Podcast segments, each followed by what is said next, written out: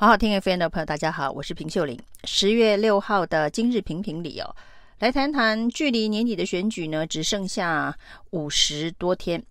那现在的选战，因为立法院已经开议哦，所以呢，选举战场最精彩的攻防，通通都是在立法院。那现在呢，一开议哦，包括了国安局长陈明通。可能要到立法院来备询，一定会被问到跟林志坚论文相关的议题哦。不过，在陈明通还没登场之前呢，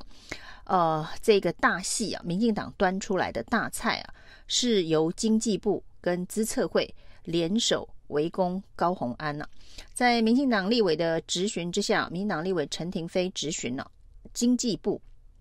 那表示资策会应该要接受立法院的这个质询。那当然，之前呢，民进党团的老大郭建明、柯建明呢是已经行文资策会要求一些资料，所以呢，资策会今天到底该在立法院里头如何回答民进党立委的质询？显然，这个剧本应该是早已写好，已经套好招了。所以呢，先问经济部部长王美花，资策会是不是应该要针对高虹安是不是用公费取得博士论文来进行回答这件事情啊？那资策会当然在授意之下，目前呢几项重要的最新说法，就是所谓的最新说法，就是代表跟之前的说法有一点点不一样，因为有关于高虹安这一个博士论文里头引用了。资策会，呃，他自己的这个研究报告这件事情哦，到底有没有违反著作权的相关的争议？那之前呢，这个资策会是说没有，可以公开引用。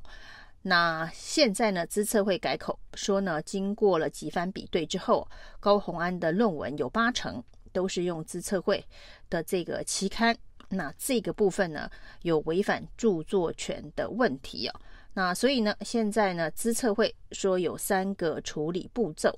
第一个步骤呢是请高虹安来函说明啊。那第二个步骤呢，要发文给美国的辛辛那提大学告知这个高虹安的论文有八成抄袭啊。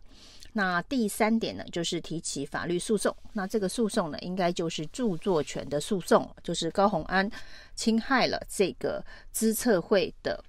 报告的著作权呢？那这三件事情呢，高洪安在这一个立法院的质询之后呢，资策会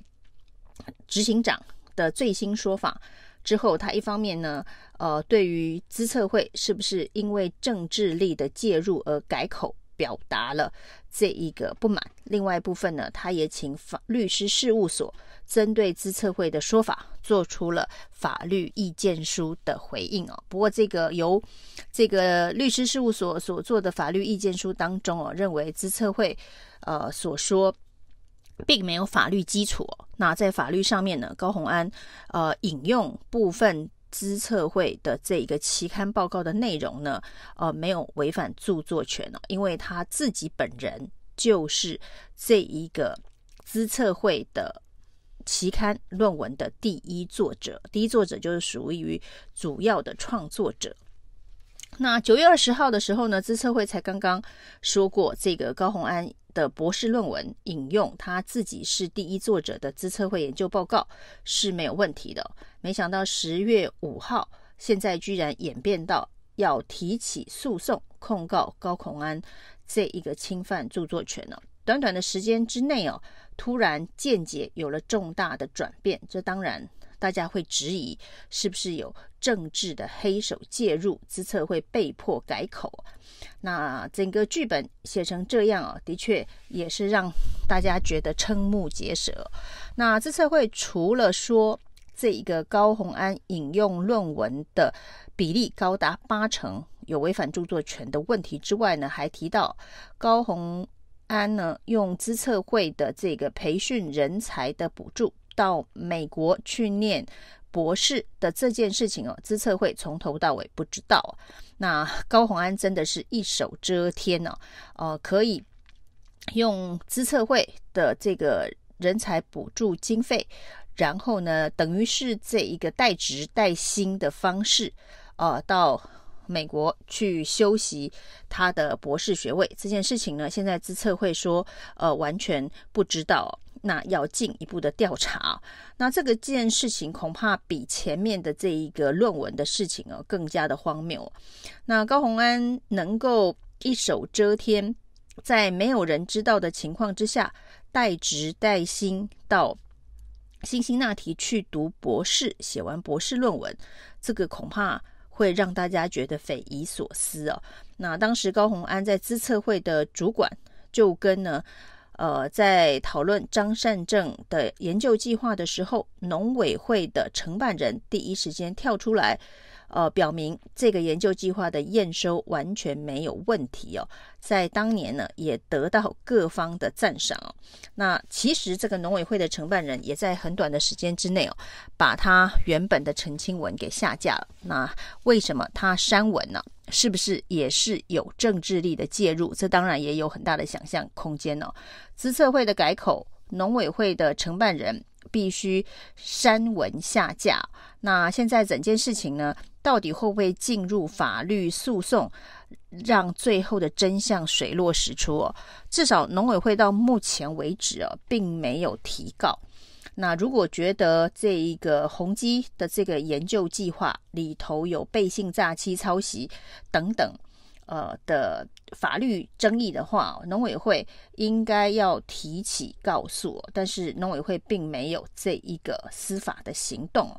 那这是看到在农委会的部分哦。那另外呢，这一次的资策会，呃，他所说的三步骤哦，第一个高虹安说明，第二个发文辛辛那提，第三个才是提起诉讼。那如果这个三步骤哦是要照时间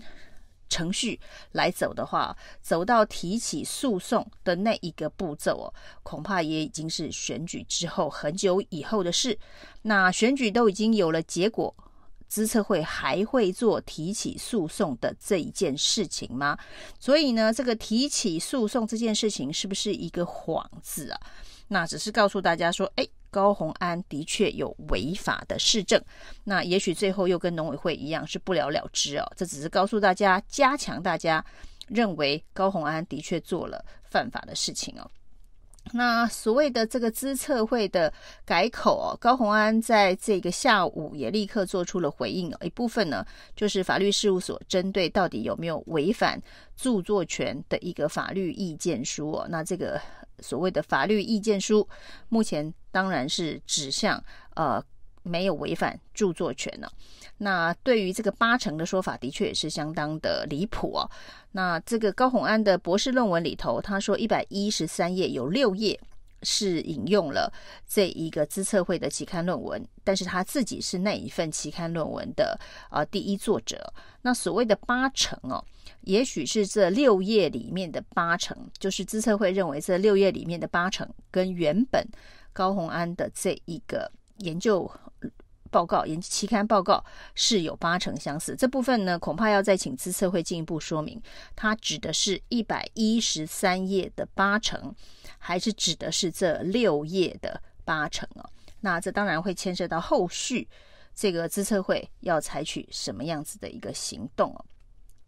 那除此之外呢？这个高虹安所拿出来的证据是哦，资策会现在说完全不知道他是带职带薪到美国辛辛那提去念博士学位的。那他拿到的拿出来的证据哦，也许他是手上目前所有的证据哦，是资策会一份呢，这个推荐高虹安去参加国家创新奖的一个推荐书上面呢，其实非常明确的指出哦，高虹安争取了资策会的人才培训计划。那主动进修，其实这个是他推荐被推荐的原因。然后呢，这个到了这个辛辛那提念了博士，如何如何。然后中间呢，呃，还一边呢，这个带职带薪的工作持续的进行，呃，相关的这个企业，呃，跟大数据相关的一些呃企业的辅导转型等等哦，就意思就是资策会知道他是带职带薪。在读博士班的，而这一个推荐呢，资策会的推荐